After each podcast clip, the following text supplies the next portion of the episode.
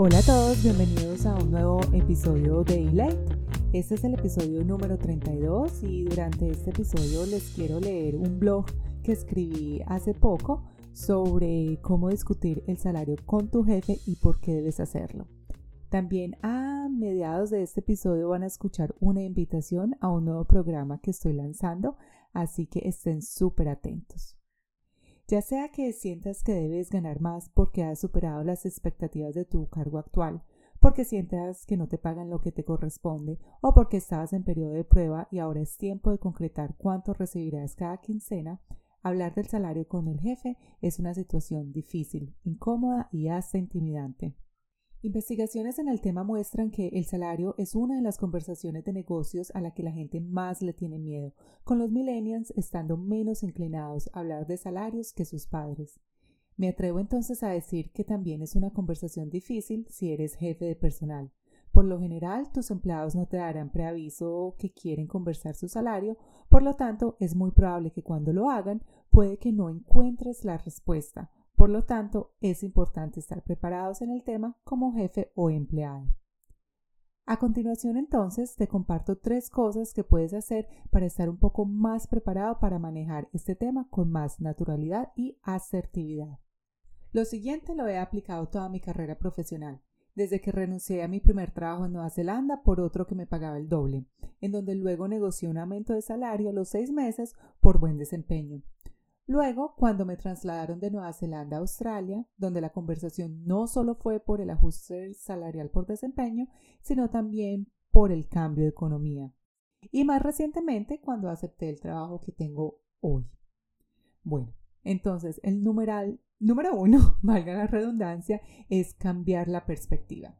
Como seres humanos, nuestra mente puede ser nuestra peor enemiga y podemos darle vueltas a un asunto miles y miles de veces. Lo mismo pasa con el tema del salario. Pensamos miles de versiones de por qué no debemos hablar del tema. Nos decimos cosas como debemos ser agradecidos por la oportunidad o tendemos a mirar a aquellos menos afortunados que nosotros para sentirnos bien con nuestra situación. Pero en mi opinión, no debería ser así. El hablar de dinero, de poder hacerle una pregunta a tu jefe sobre tu salario o expresar lo que esperas ganar, no es un símbolo de debilidad, arrogancia o desagradecimiento.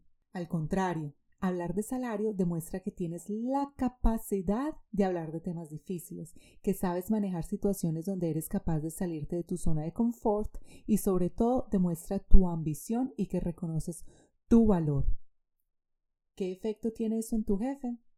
Para empezar, así suena un poco a cliché, si tú no reconoces tu valor como empleado, ¿cómo esperas que alguien más lo haga? Es importante entonces que tu jefe sepa que tú sabes tu valor como empleado y las contribuciones que tú le aportas a tu empresa. El hecho de que tu jefe sepa que eres capaz de tener conversaciones difíciles también habla muy bien de ti. ¿Por qué? Porque una de las razones principales que un jefe contrata a un empleado es para poder delegar y pasar esas tareas que ya se volvieron fácil para ella a otra persona. Por lo tanto, el hecho de que tu jefe sepa que eres capaz de tener una conversación difícil con ella demuestra que también lo puedes hacer con el proveedor, el organizador del evento, los clientes u otros gerentes. En términos prácticos, y una frase que es casi un mantra para mí, como tú haces una cosa, las haces todas. Y en este caso, la forma como manejas una conversación con tu jefe con un tema tan especial como lo es el salario dice mucho de cómo manejas otro tipo de conversaciones en tu trabajo. El punto número dos es pregúntate, ¿cuál es tu punto de diferencia? ¿Cómo agregas valor? Para esto te puedes hacer las siguientes preguntas. ¿Qué métricas claves de rendimiento has superado? En qué áreas de desempeño has mostrado mejoras, qué nuevas habilidades has adquirido, qué objetivos has superado. No solo pienses en ti. Recuerda que estás trabajando para una empresa y en las empresas el impacto que tus acciones tienen en la compañía tienen más peso que los logros que solo afectan tu desempeño. Para esto te puedes hacer otra serie de preguntas. ¿Qué capacidad adicional has aportado a tu equipo? ¿Estás contribuyendo de manera diferente a las que te contrataron? ¿Cómo eres más valioso para la empresa ahora que hace seis meses?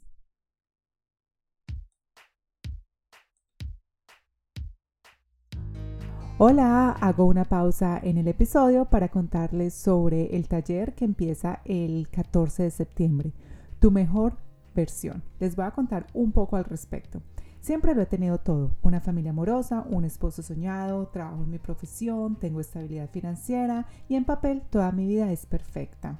Sin embargo, hasta hace muy poco siempre sentí que faltaba algo más. Las pequeñas cosas me enojaban y me aturdían.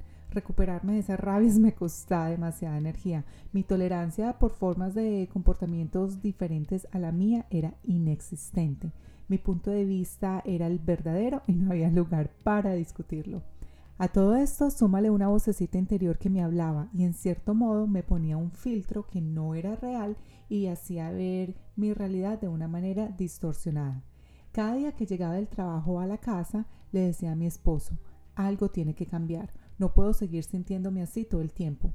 Ese sentimiento de tenerlo todo y a la misma vez no darme cuenta de ello, de creer ser feliz pero no sentirlo. Como amante del conocimiento empecé a buscar algo para estudiar. Pensaba que lo podía solucionar por medio de los estudios. El camino natural para mí era terminar mi maestría de mercadeo, pero algo me decía que por ahí no era. Seguí buscando y encontré el mundo del coaching. Y ahí todo cambió 180 grados. Entendí dónde estaba invirtiendo mi energía y las partes de mi vida que estaba descuidando que hacían que no tuviera control sobre mis emociones. Hice conscientes las reglas que regían mi vida y cómo interpretarlas de una manera diferente para que me funcionaran a mí. Aprendí a controlar mi diálogo interno y convertirlo en una herramienta que me ayuda a tomar acción. Identifiqué la importancia de tener propósito y cómo usarlo para impactar a los que me rodean. También entendí las características de mi personalidad que me hacían única, pero que me estaban saboteando. Y aprendí cómo convertirlas en herramientas que hoy potencializan lo que hago. Descubrir tu mejor versión es exactamente lo que quiero para ti y lo que me motivó a crear este taller. En seis semanas, en reuniones grupales, en línea y siguiendo el mismo programa que yo hice, trabajaremos en el área de tu vida que deseas mejorar. Identificaremos qué te mueve, qué es importante para ti y cómo puedes cambiar tus pensamientos y comportamientos para obtener mejores resultados en tu vida. Las clases empiezan el 14 de septiembre, van por seis semanas y tengo cupos limitados. Si quieres saber más, registra tu interés en mi página web mi página web se escribe ilate.co barra tu mejor versión. Te la deletreo w l a t -E barra tu mejor versión. Todo pegado y sin tildes. En las notas de este episodio te dejo los enlaces. Ahora sí, continuemos con el episodio. Veníamos hablando sobre la serie de preguntas que te puedes formular para argumentar el por qué mereces un aumento de salario. Y esta pauta, esto que te voy a decir a continuación, también te va a ayudar a solidificar esa información. Según el artículo, según un artículo en el Financial Review, donde reportan una investigación de The Dream Collective, una firma de consultoría en diversidad, equidad e inclusión, reportó que entrenar a una persona nueva le puede costar a una empresa hasta 2 y 13 veces el salario anual del empleado. Según la firma, este monto es debido a los costos de reclutamiento, inducción, pérdida de productividad y compromiso con la empresa.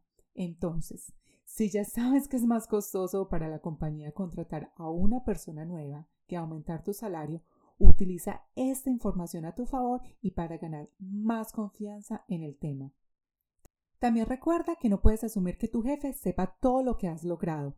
Debes de tener la capacidad de darle a tu jefe visibilidad de todos tus logros y cómo todos se benefician en la empresa.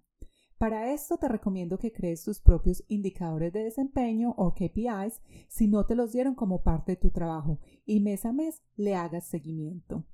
Esto aquí les hago un paréntesis porque en varias consultas que he tenido con clientes me aterro de saber que especialmente en organizaciones que no tienen unas estructuras muy sólidas o que son empresas pequeñas donde mm, mis clientes han empezado a trabajar y no les dicen cómo las van a medir, no les dicen cuáles son esos indicadores que van a tener en cuenta para ver si esta persona está alcanzando los objetivos. Entonces, eso que no medimos no lo superamos. Si no medimos el desempeño que tenemos en una área, va a ser muy difícil de luego poder justificarlo. Entonces aquí resalto la importancia de crear indicadores que tú puedas medir.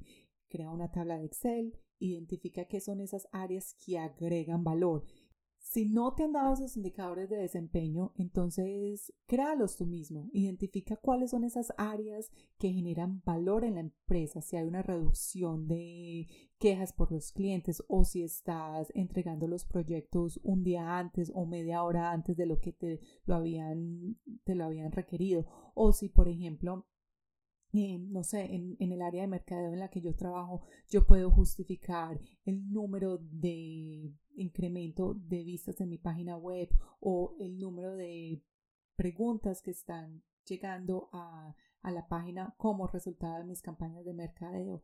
O también podrías mirar si trabajas de pronto en ingeniería cuál es, cómo estás entregando los proyectos, si los estás entregando antes de que te los, te los pidan o si las revisiones que te hacían antes eran 10 revisiones, ahora te están dando 5 revisiones, eso demuestra que estás siendo más efectivo o efectiva en lo que estás haciendo.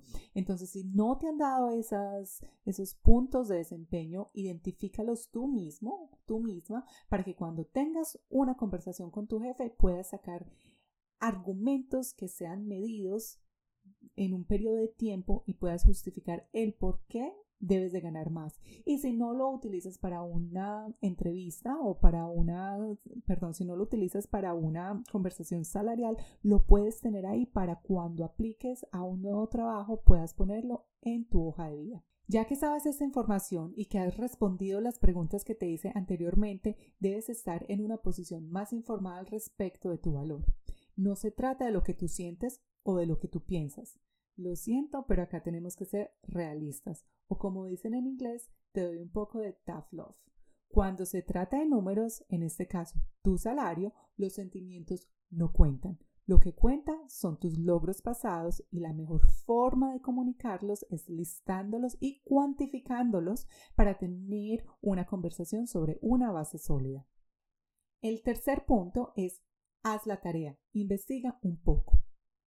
Cuando te digo que hagas la tarea, me refiero a que investigues el mercado laboral y el precio de lo que haces para que puedas tener una conversación informada y tengas la seguridad de que el salario y o aumento que deseas es razonable en el mercado en donde te desempeñas. En Australia, como es el caso en muchos países, el costo de vida varía de acuerdo de ciudad en ciudad, lo que significa que lo que tú haces en Brisbane, por ejemplo, puede ser mejor remunerado en Sydney.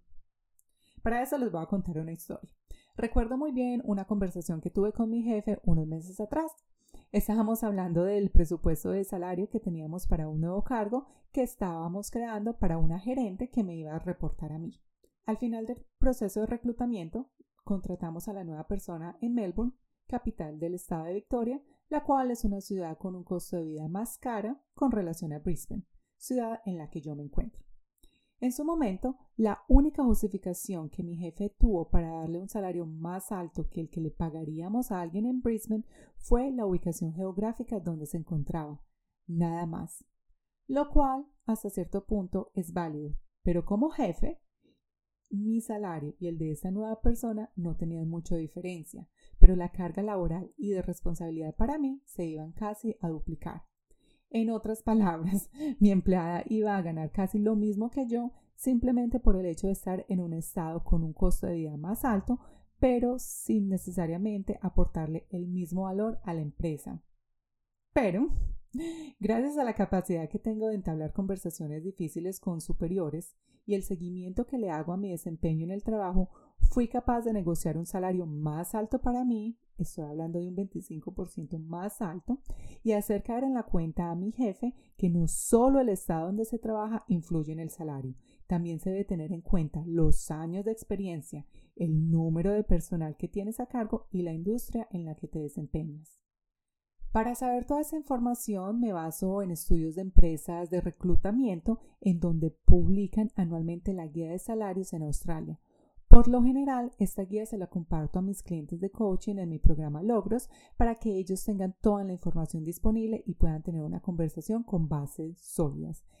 Te doy un tip, te puedes meter a Google y buscar guía salarial Australia y ahí estoy segura que este tipo de información aparecerá por alguna parte.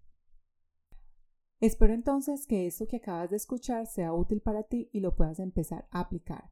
Aquí te comparto a continuación una lista rápida de los puntos que tengo presente antes de discutir temas de salario con mi jefe como resumen de este episodio. Primero, me preparo mentalmente. Visualizo cómo quiero que se desenvuelva la conversación. Segundo, me enfoco en el valor que le agrego a la compañía y cómo impacto a mi equipo y a la organización. Para esto hago una lista de mis desempeños, progreso y en lo que me quiero enfocar en el futuro cercano. Tercero, investigo el mercado y el salario promedio por estado e industria. Cuarto, siempre hablo en positivo. No menciono personas ni me comparo con otros. Las razones personales que me llevan a tener esta conversación las dejo al lado. Solo me enfoco estrictamente en lo profesional. Quinto, hablo con tono neutro pero con confianza y asertividad. Sexto, voy directo al grano, sin rodeos que demuestren que tengo nervios para hablar del tema o tengo algún tabú al respecto. Por último, practico ante el espejo y con alguien con más experiencia en el tema, como un coach o un mentor, para que me ayuden a refinar el mensaje.